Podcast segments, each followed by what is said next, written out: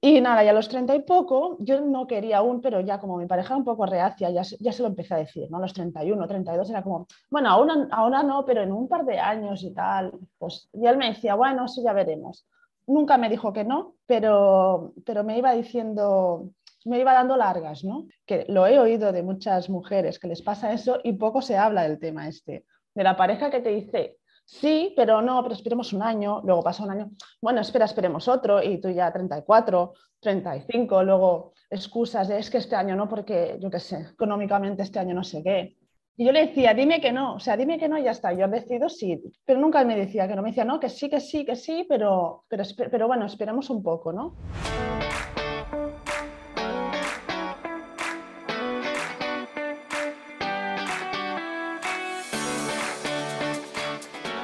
Bienvenida al podcast F de Fertilidad.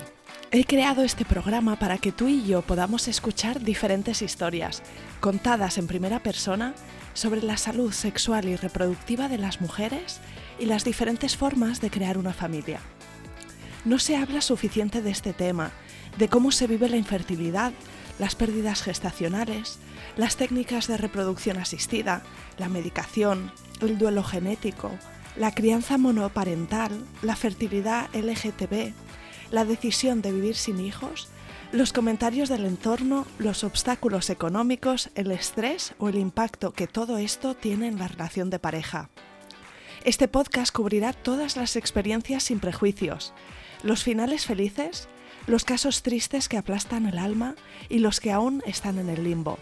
Yo soy Isa, tu anfitriona en este podcast. No estás sola, de verdad.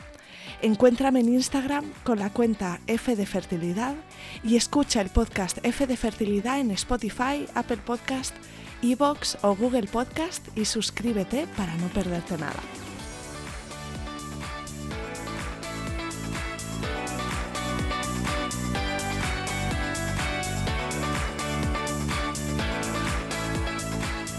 Hoy te traigo al podcast a Ana, que ha vivido un poco de todo en el camino hacia la maternidad desde tener una pareja que le da largas, la infertilidad, los diagnósticos, el tratamiento de reproducción asistida con la pública y con la privada, los embarazos que terminan con pérdida gestacional y mucho, mucho más.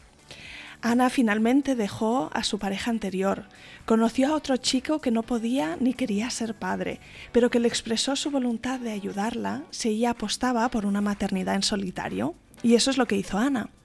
Ahora espera a un bebé para octubre de este año y en nuestra conversación me contaba que no podía haberse imaginado apenas nada de lo que le ha venido ocurriendo en los últimos años. Empezamos el episodio con Ana.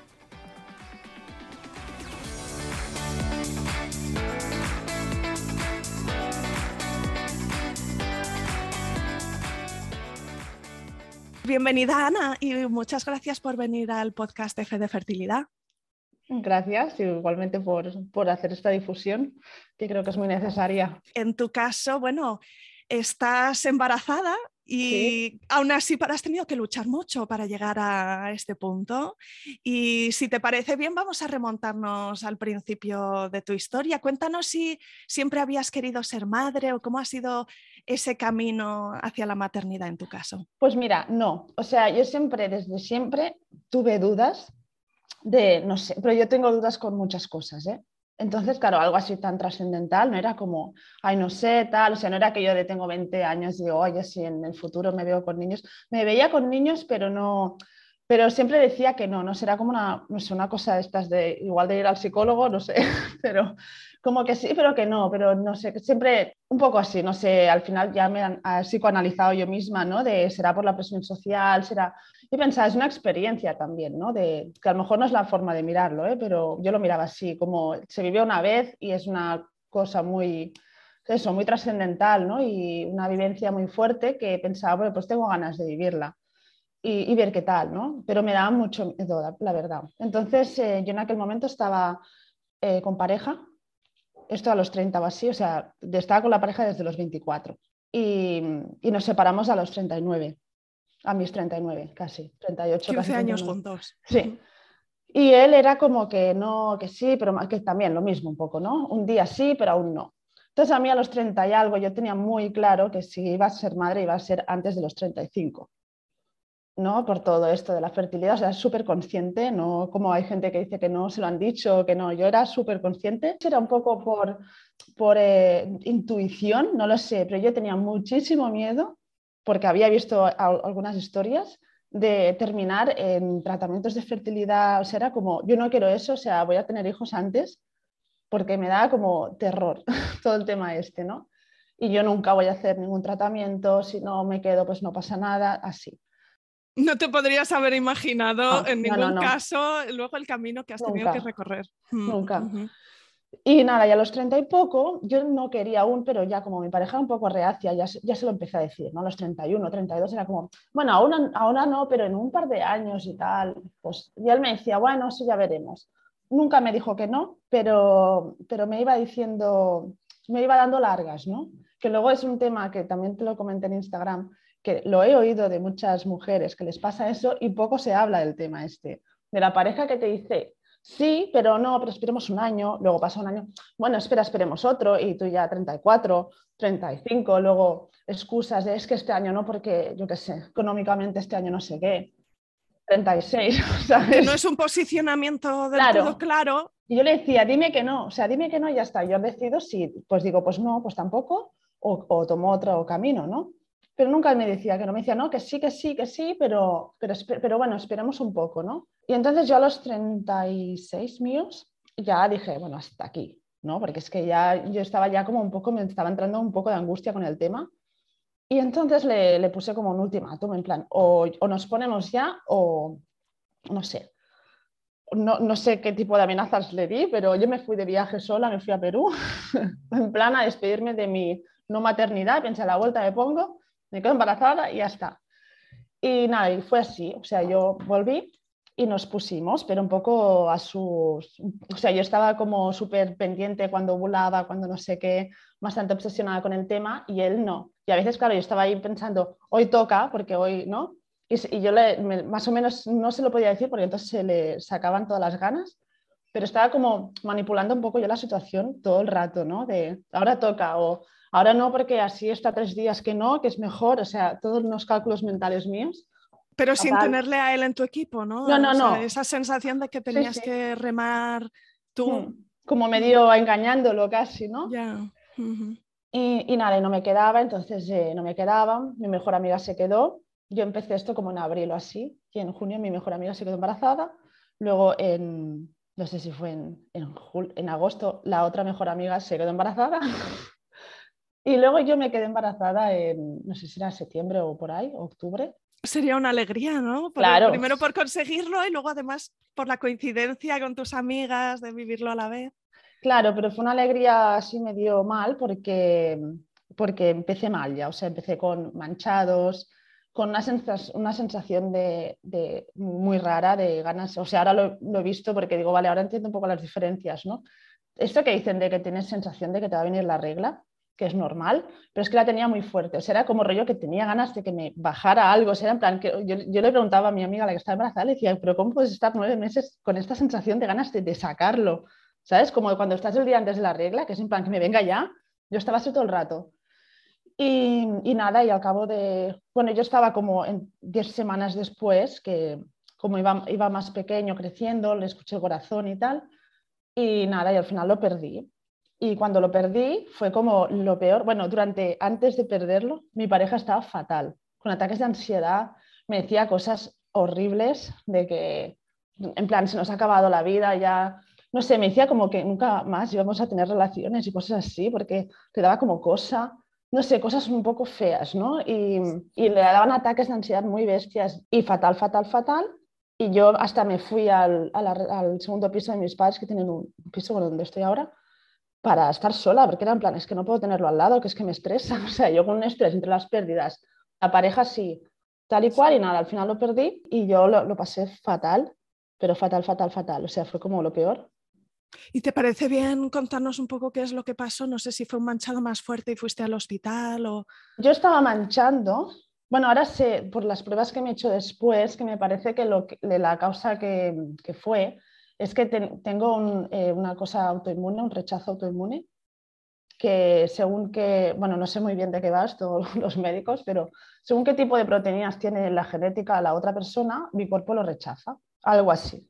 En lo que es el KIR-AA, que se llama.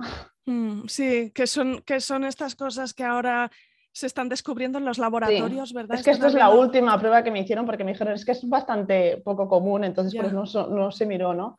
Pero yo creo que era un poco un tema genético con él. Y, nada, yo estuve con manchas, pero bueno, este embarazo también he estado manchando todo el primer trimestre y, no pasó nada, ¿no? Al final. O sea que no sé muy bien si tiene que ver o no, pero bueno, el tema es que sí, que yo estaba manchando y tenía esta sensación de querer sacarlo y luego que las ecografías iban más pequeño. O sea, yo cada semana que iba me sacaban una semana. Entonces yo sabía que estaba, porque sabía cuándo había ovulado y todo, y era en plan, yo sé que estoy, no sé, de siete semanas. Me decían, no, esto es de seis más dos. Y era como, no, Luego iba la siguiente, yo sé que estoy de 8, ahora estás de, 6 más 8, ¿sabes? Es como, pues he pasado dos semanas y va muy pequeño. Y nada, y entonces sí fui, pues lo escuché, pensé que si lo escuchaba, pues que ya iría bien y tal. Y al final, pues no, lo perdí. El día que lo perdí fue fatal porque me tocó una de estas ginecólogas absurdas, estúpidas, que era como fatal en la seguridad social, ¿eh? por eso, en, bueno, en el CAP. Y nada, estaba ahí con la, fui con mi madre aquel día, o sea, yo fui porque el día anterior manché más. Y llamé a urgencias y me dijeron, no, pero si no llenas una compresa no pasa nada. Y por la mañana me levanté, no había manchado nada y digo, ah, está todo bien. Y me fue súper tranquila al médico el día siguiente de urgencias, en plan, bueno, que lo miren y que me confirmen. Y, y no, y estaba parado, ¿no? Se había parado. Ah. Y claro, estaba yo ahí en la camilla con la cosa esta dentro el médico, bueno, la, la doctora y una, y una, becaria. Y se lo contó a la becaria. Oh. yo, ahí con las patas abiertas y la otra diciéndole a la becaria, mira, ¿ves? No se mueve. Y yo, ¿cómo? ¿Que no se mueve?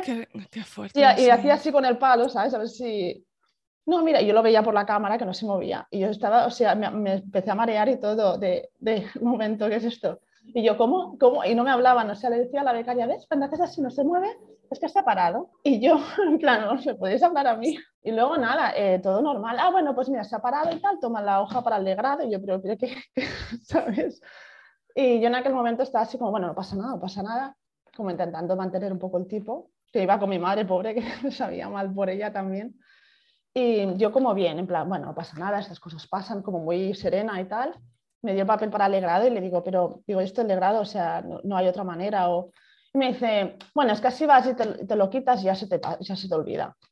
Y yo ya digo, pero no sé, yo que soy muy de cosas naturales, ¿no? Me dijo, bueno, si no puedes esperar, pero bueno. Y yo me fui de allí y esperé.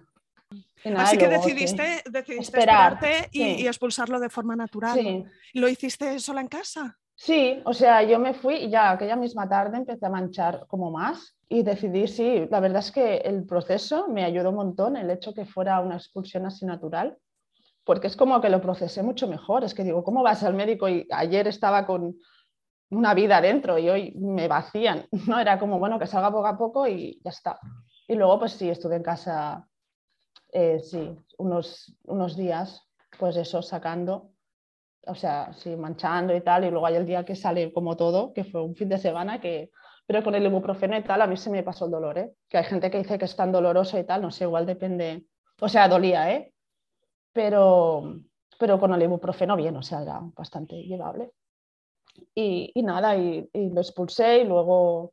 luego Me imagino por, la, por la, la, situación de, de, tu pareja que, que, no tuviste su apoyo en este proceso. Ah, no, no, le tenía que consolar yo a él, a mm. todo esto, sí, sí.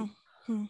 Era él que estaba como, no sé, no sé cómo estaba, no me acuerdo porque yo tengo un poco de laguna también, ¿eh? tengo que decir, pero yo me acuerdo de decir, o sea, es muy fuerte que esté yo consolándolo a él. Después se dio cuenta y, me estuvo cuidando bastante, unas, porque yo estaba, o sea, no podías levantarme en sofá, estuve 10 días. Nunca he tenido, he tenido tendencias depresivas ni nada así. Y yo creo que tenía como una depresión, o sea, es que no podía levantar el sofá comiendo sopas, es que no, es que no, o sea, fatal. Y era además como por navidades. Y, y fue él que un día me sacó del sofá, dijo, o sea, salgamos a dar una vuelta, pues eso, ¿no? Para que me aireara un poco. Bueno, y luego eh, vinieron seis meses horribles, porque yo, claro, yo estaba en plan, ah, ah esto sí, esto, fue muy fuerte, que me dijo, bueno, no pasa nada, ahora nos ponemos otra vez. Yo pensé, vale, que dicen, ¿no? Aquello de que si has tenido un aborto, luego es más fácil quedarte o algo así. Yo pensé, vale, venga, va, no sé qué. Y cuando ya podía volver a tener relaciones, me dice, no, que no quiero, que ahora no quiero. Y yo, ¿cómo? y ahí me hundí un montón, porque claro, era como para mí era como la esperanza, decir, bueno, ahora ya ha pasado toda esta época, ahora se ha dado cuenta que a lo mejor sí que quería y, que va. Y entonces eh, tuvo que ir a un sexólogo, porque es que no podíamos hacer nada, porque se ponía nervioso y, y, que no, que no, que no, tal y cual. Y yo estaba fatal, o sea, era como, yo empecé a pensar en ya hacerlo yo por mi cuenta, porque entonces tenía muchas ganas.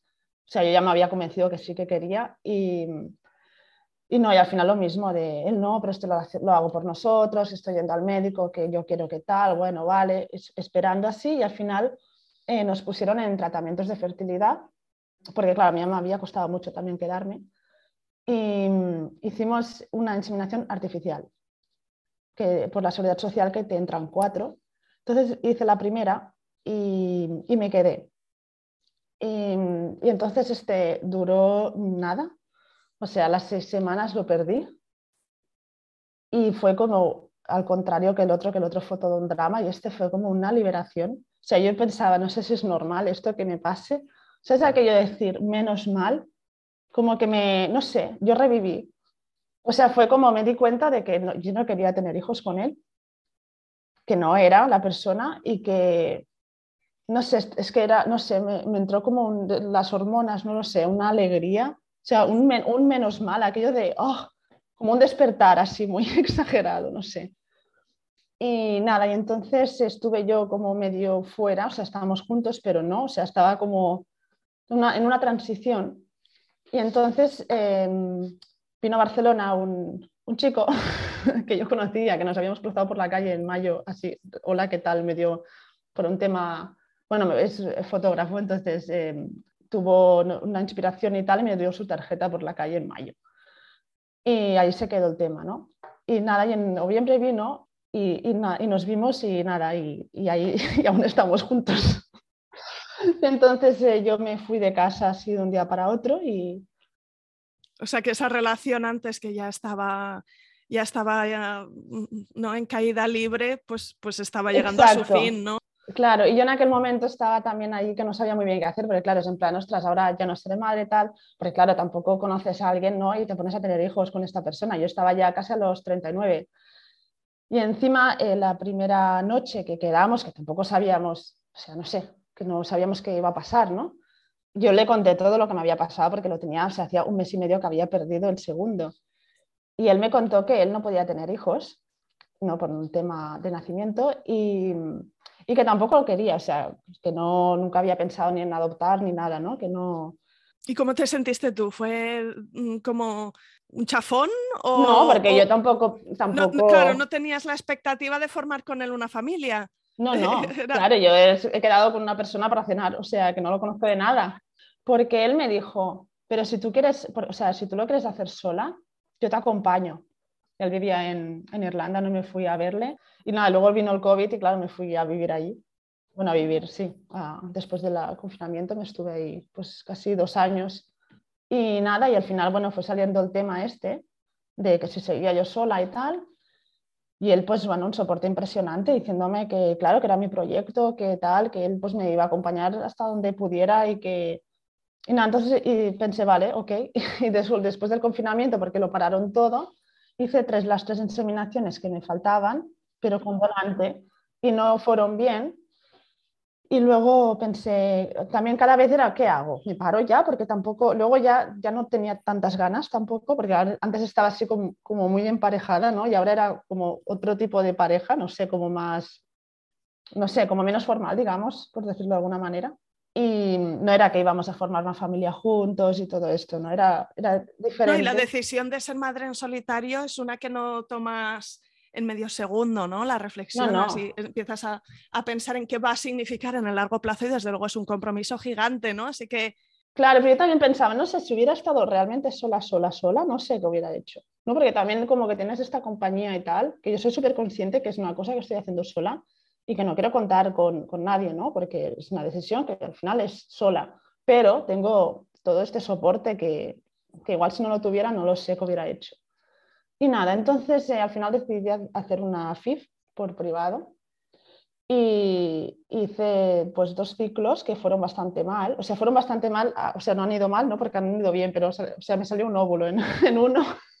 Sí, en la estimulación, o sea, en la, estimulación me salió un óvulo en la primera y en la segunda me salieron cuatro, o sea, fatal. Y claro, al final, pero bueno, aún así me dijeron, oye, pues está muy bien porque de cuatro, de, de cinco óvulos en total, no tenía tres embriones. Y, y claro, en teoría tenía que hacer tres ciclos porque decían aquello de tienes que tener hasta cuatro o cinco para que haya uno de sano. Decidiste hacerte el estudio este genético a los embriones, ¿no? Sí, el, de GP este.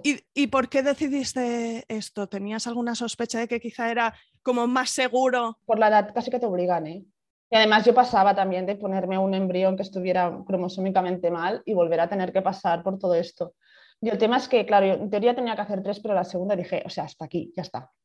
Y luego también pensé, bueno, y si no, lo de donación de embriones, es que no, es que ya demasiado, o sea, aquí ya dije no, esto no, y luego, y, luego hacer más ciclos tampoco, o sea, yo me puse la última inyección de estas y fue como, o sea, es que ya está, ya, ya, ya, es como ya me, casi que lo, como que lo hice pensando, bueno, así me quedo tranquila, lo he probado todo, no va a ir nada bien, ya está. Y además yo estaba ya en otro momento de mi vida súper feliz, o sea, me di cuenta que antes igual sí que era esto de rellenar huecos, ¿no? De que estás con la pareja, que no acabas de estar bien y dices, ah, pues ahora tenemos un hijo y que ya sé que no funciona así, lo sé perfectamente, pero no sé cómo... Y, a todas estas, tú estabas en Irlanda, pero venías aquí a España para hacerte durante todo el COVID, durante todo el COVID, aquí no se puede viajar si no es esencial y yo yendo al aeropuerto en plan me van a, me van a detener, pero la verdad es que era todo, era todo un poco de, de cachondeo, ¿eh? O sea, esto de la gente, no, es que hace tres años que no veo a la familia, es en plan, vete al aeropuerto que no pasa nada. O sea, no pasaba nada. Te preguntaban, ¿dónde vas? dices, no, vivo aquí, ok, pasa, o sea, así. Y sí, o sea, que era, para mí era esencial, porque voy a hacer un tratamiento médico, ¿no?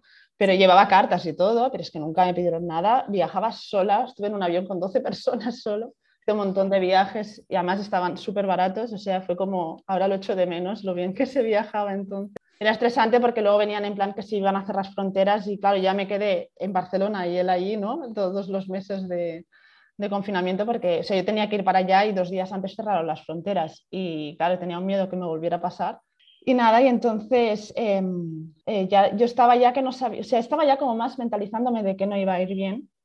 Y entonces em, esperé como un mes y pico o dos a que hicieran la DGP porque pensé, bueno, tengo tres, seguro que no, ¿sabes? O sea, era como, yo me mentalizo que no va a ir bien, yo ya estoy en un, en un momento donde mm, la verdad que estaba muy feliz y no tenía ya tantas ganas, era como, bueno, ya 40 años, ¿no? Bueno, ahora 41 tengo, y esto fue a los 40, la FID.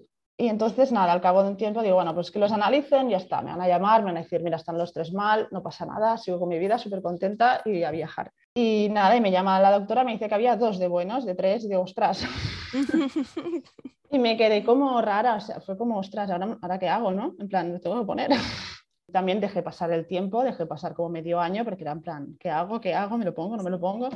Y al final dije, bueno, lo pongo porque total tampoco va a ir bien. Y nada, y hice la transferencia en febrero con un montón de medicación, heparina, corticoides, de todo para el tema este de la, del autoinmune. Aquí fue donde, ¿cómo descubrieron que tenías este tema autoinmune? Porque es verdad que hay muchas mujeres que tienen mogollón de pérdidas gestacionales y, que, y que por eso llegan a hacerse ese tipo de estudio, porque es una cosa, bueno, mm, como muy específica, supongo que bastante costosa también. Mm, ¿Cómo llegaste a ello? No era muy costosa esta, ¿eh? No. O sea, no me acuerdo muy bien porque había una analítica que me entraba por la, bueno, tengo mutua y por la mutua entraba, pero tampoco era... Miran, es que no me acuerdo muy bien cómo se llama, pero era esto del KIR. Em, luego tengo tiroiditis también, que esto lo descubrí después del primer aborto. Y esto me lo miró la doctora con la que iba, que la verdad que es muy buena, o sea, me lo habían recomendado.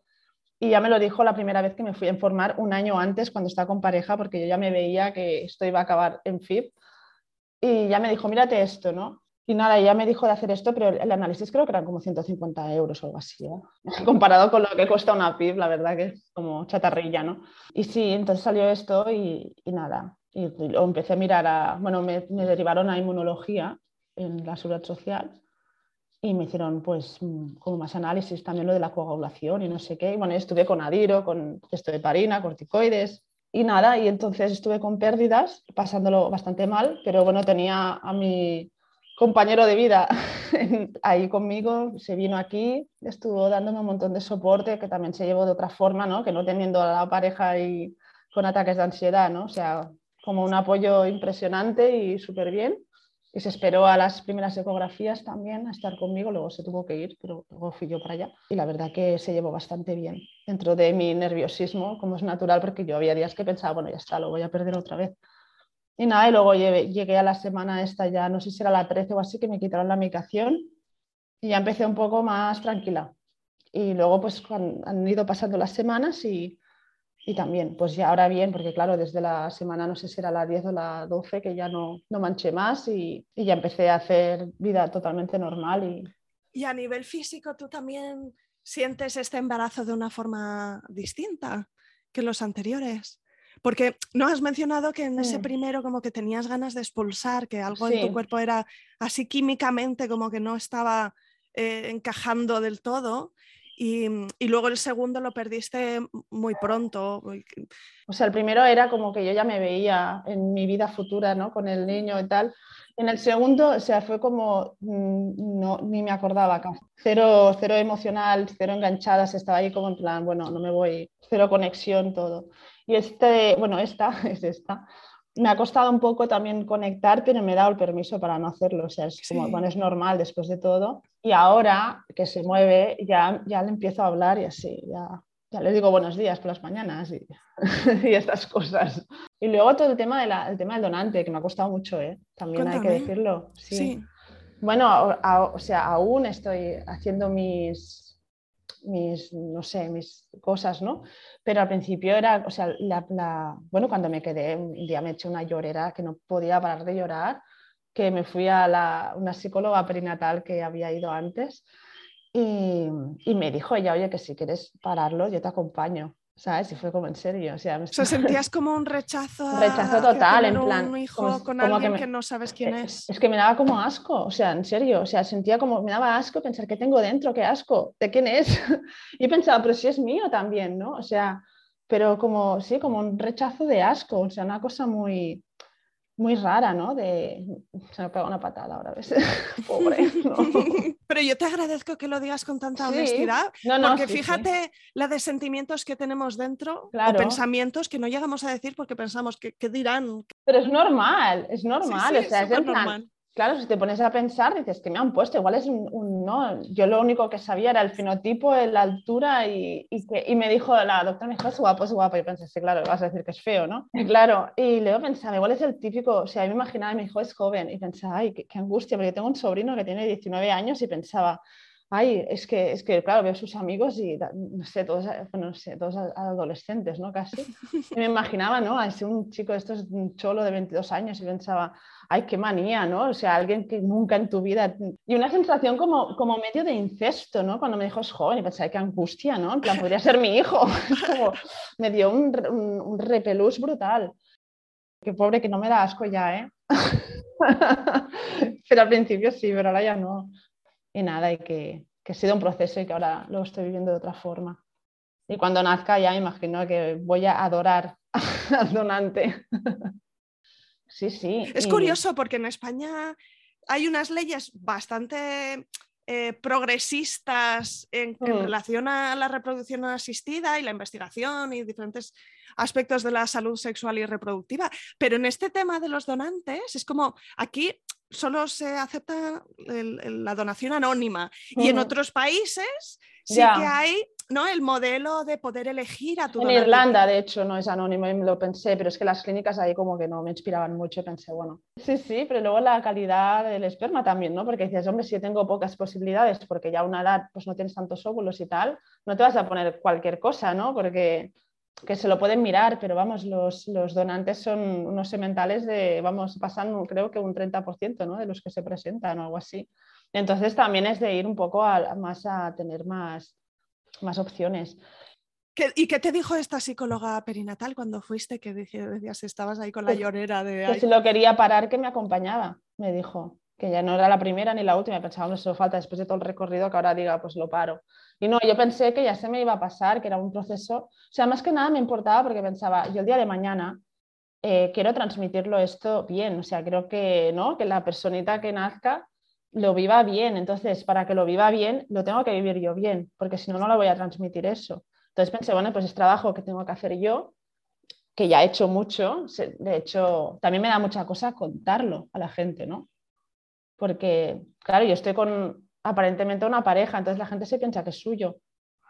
O sea, en el trabajo, por ejemplo, no, no, no lo he contado una historia. Ya me dicen, ay, va a salir como el papá, que no sé qué. Y claro, dices, no, es que no es el padre. Qué curioso, ¿verdad? Es que también tenemos los esquemas tan cerraditos que es que a nadie se le ocurriría pensar, ¿no? Claro, pero luego cuando lo cuentas es como ahora que tengo que contar. O sea, no voy a contar que él no puede tener hijos. Ese es en plan que le importa a la gente del trabajo, que una cosa son amigos íntimos o, o lo que sea, que pregunten o no sé. Pero claro, la gente se mete un montón y es en plan, no sé ahora cómo lo digo, ¿no? Y, y lo llevaba muy mal también, porque pensaba, me van a juzgar, me van a empezar a preguntar, no sé qué.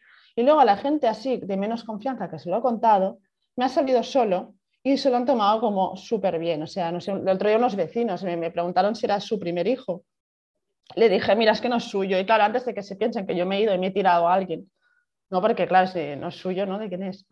Entonces les dije, les dije no, que era un proyecto personal y que él me acompañaba, pero que, que, era, que era de un donante que iba a ser técnicamente madre soltera, pero con, con novio. Sí, sí, sí. Y todo pues así explicado, así explicado se entiende súper fácil y, y, no te metes en ninguna explicación complicada. Sí, y entonces digo, mira, pues digo esto y ya está. Y la gente, pues no sé, que piense lo que quiera, ya está. ¿Ha habido alguien que te haya hecho algún comentario que, que claro, en todo este proceso habrás escuchado eh, gente que te intenta consolar y que lo hace fatal, gente que te recomienda cosas. Con las pérdidas es una pasada. Yo he estado tiempo sin hablarme con amigas, sí, sí. Hombre, lo de las pérdidas es un clásico ya, cualquier foro que te pongas, ¿no?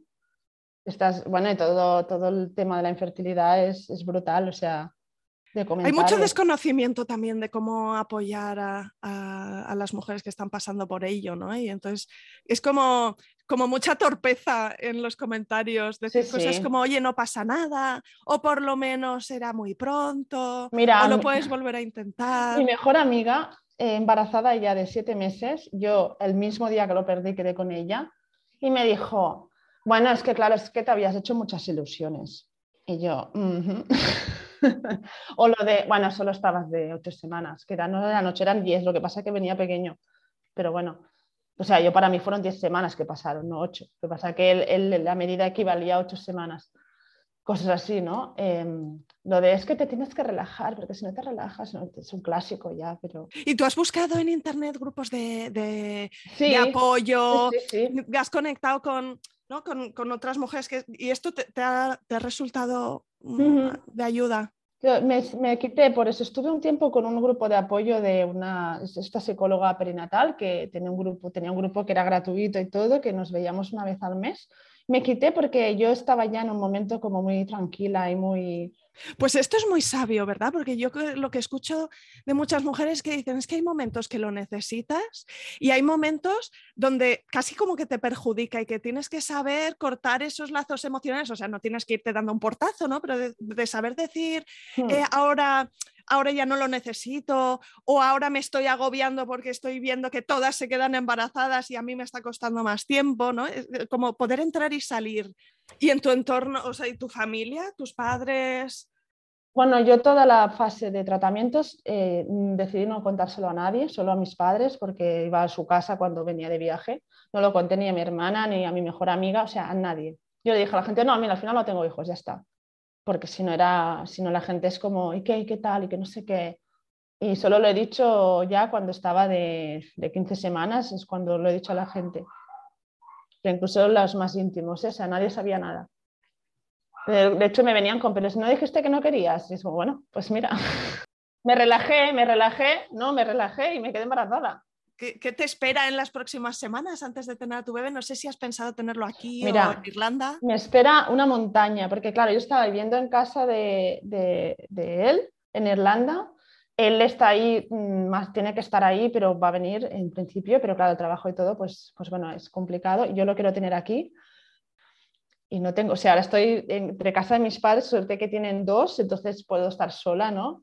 En el peor de los casos, pues me quedo un tiempo en esta segunda residencia suya mientras busco un piso, que claro, necesito un lugar y luego ya se verá, no sé si iré para allá o no sé, no sé, es todo, o sea, cero, cero planificación y, y sobre la marcha. Tengo intención de estar un año sin trabajar, si puedo montármelo, así que no sé si podré ir para allá o mejor por aquí, no se sabe, es todo un interrogante, pero bueno, confiemos en, la vida y en el universo y ya se pondrá todo en su lugar, como lo ha ido haciendo hasta ahora. Así que... Y en tu propia capacidad de ir tomando las decisiones según, según se mm. acerquen. Yo al final pienso, mira, la, la, criaturita que, que, salga solo va a necesitar que cariño, brazos y teta, ¿no? Así que ya el resto ya, ya se irá poniendo en su lugar. O sea, esto de que es la habitación, que si mi madre, ay, porque claro, vas a necesitar, y yo, que no, mamá, que no, que no, no, necesito nada. Es verdad que era un modelo de, de, crianza mm, distinto, ¿no? Donde, donde las cosas estaban atadas de otra manera. Ahora ya,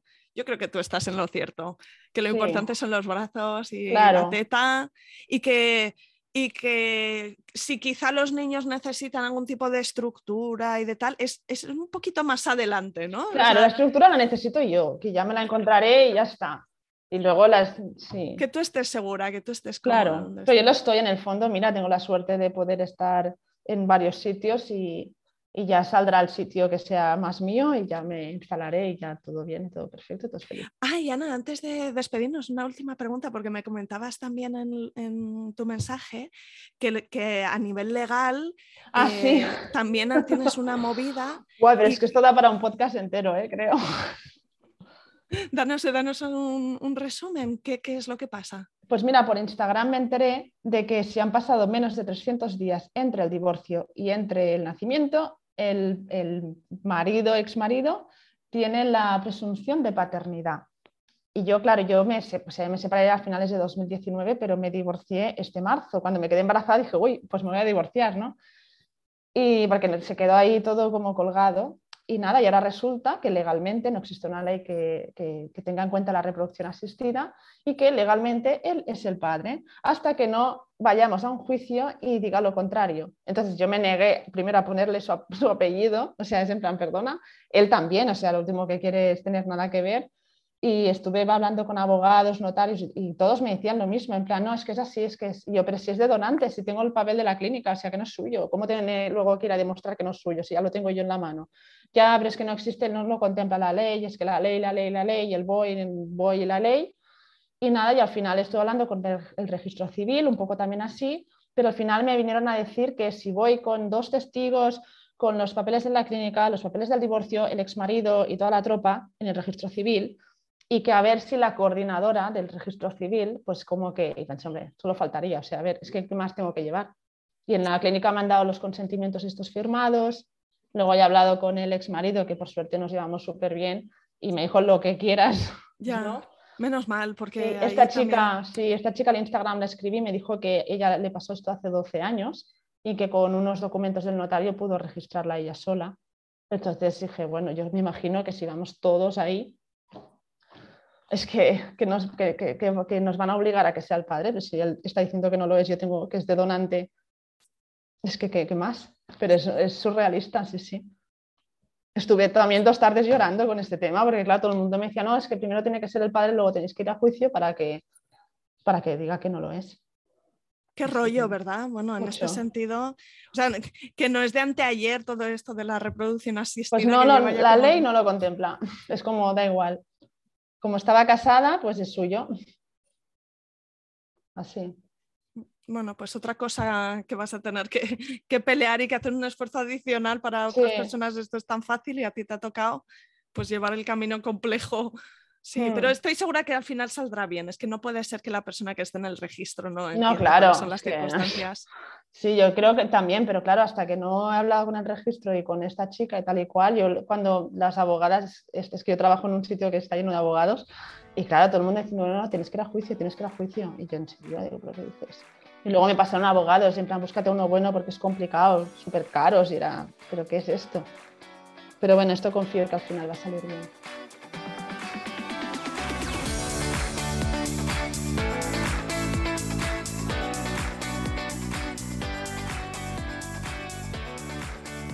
Aquí acaba este episodio. Si te ha gustado, suscríbete al podcast en Spotify, en iTunes, en Evox o en Google Podcast. Encontrarás una estupenda biblioteca de relatos de otras mujeres y algún hombre que han transitado o están transitando el camino de la fertilidad. Mi deseo es que escuchar sus experiencias te empodere y te ayude en tu propio camino. Será genial si conectas conmigo en Instagram. Sigue la cuenta F de Fertilidad. Ayúdame con esta misión de arrojar luz sobre experiencias reales o simplemente recomiéndale el podcast a alguna amiga a quien creas le puede interesar. No dejes de escribirme un mensaje directo en Instagram, la cuenta es F de Fertilidad y me encantará saber de ti. Cuídate mucho, nos vemos la semana que viene.